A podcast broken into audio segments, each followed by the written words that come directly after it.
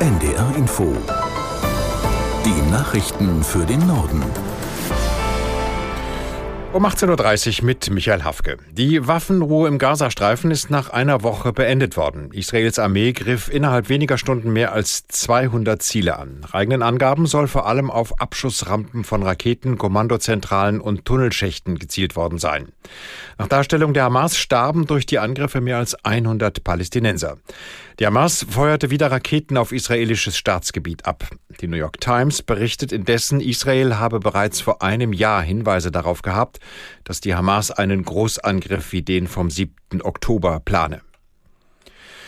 Der von Deutschland ins Leben gerufene internationale Klimaclub hat seine Arbeit aufgenommen. Das sagte Bundeskanzler Scholz auf der Weltklimakonferenz in Dubai. Von dort Lisa Pososke. Der Klimaclub ist laut Scholz für alle Länder gedacht, die bereit sind, noch einen Schritt weiter als das Übereinkommen von Paris zu gehen. Das gemeinsame Ziel, Strategien und Standards für eine kohlenstofffreie Industrie entwickeln. Außerdem soll die eigene klimafreundliche Industrie vor klimaschädlichen Importen geschützt werden. Konkret wollen sich die Länder zum Beispiel darüber austauschen, wie Stahl und Zement umweltfreundlich produziert werden können. 36 Länder sind zur Gründung des Clubs bereits dabei, darunter Deutschland, die Niederlande und die USA, aber auch Costa Rica und Kenia. Der Bundestag hat in erster Lesung über den Nachtragshaushalt für das laufende Jahr debattiert. Die Regierung will, dass eine Notlage erklärt wird, um die Schuldenbremse erneut auszusetzen. So soll die Lücke im Haushalt nach dem Urteil des Verfassungsgerichts geschlossen werden.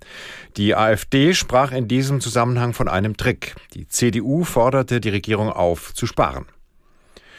Die Linke im Bundestag hat den Gruppenstatus beantragt. Das bestätigte das Bundestagspräsidium. Eine Entscheidung solle so bald wie möglich getroffen werden.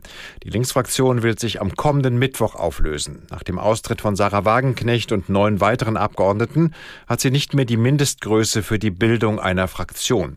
Eine Anerkennung als Gruppe müssen die anderen Fraktionen zustimmen.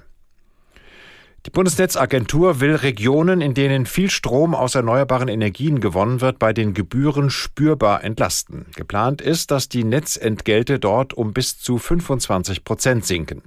Aus Bonn, Merte Burmeister. Ein durchschnittlicher Haushalt in den begünstigten Gebieten spart dann bis zu 120 Euro im Jahr. Im Gegenzug sollen die Kosten aus den entlasteten Regionen auf alle Stromverbraucher umgelegt werden. Sie müssen für einen durchschnittlichen Haushalt dann gut 8 Euro mehr pro Jahr zahlen. Welche Region entlastet wird und welche nicht, hängt nach den Plänen der Bundesnetzagentur davon ab, wie viel erneuerbare Erzeugungsleistung ein Netzbetreiber angeschlossen hat. Am meisten finanzielle Entlastung bekämen Netzbetreiber in Brandenburg und Schleswig-Holstein. Die Umweltminister der Bundesländer haben sich auf ein einheitliches Vorgehen beim Abschuss von Wölfen geeinigt. Sie folgten den Vorschlägen, die Bundesumweltministerin Lemke im Oktober vorgelegt hat. Danach können in Gebieten mit vielen Schafsrissen diejenigen Wölfe, die Schutzzäune überwunden und Nutztiere gerissen haben, schneller als bisher getötet werden. Es soll nicht mehr eine DNA-Analyse abgewartet werden. Nutztierhalter und Landwirte hatten weitergehende Schritte gefordert. Das US-Repräsentantenhaus hat den skandalumwitterten Abgeordneten George Santos vor die Tür gesetzt. Die Kongresskammer stimmte am Nachmittag mit der notwendigen Zweidrittelmehrheit für einen Ausschluss des Republikaners. Aus Washington Katrin Brandt. Vor einem Jahr noch war George Sanders ein Held und kommender Star der Republikaner. Bei der Wahl 2022 war es ihm gelungen, den Demokraten in New York einen Sitz im Abgeordnetenhaus abzujagen. Aber bald danach verdichteten sich die Hinweise darauf, dass Santos ein Hochstapler und Lügner sein könnte. Er hatte über seine jüdische Herkunft, seine Universitätsabschlüsse und seine Finanzen offenbar nicht die Wahrheit gesagt. In New York wurde im Frühjahr schließlich ein Verfahren gegen gegen ihn eröffnet. Er habe unter anderem Spender getäuscht, Spendengelder gestohlen und den Kongress belogen. Das waren die Nachrichten.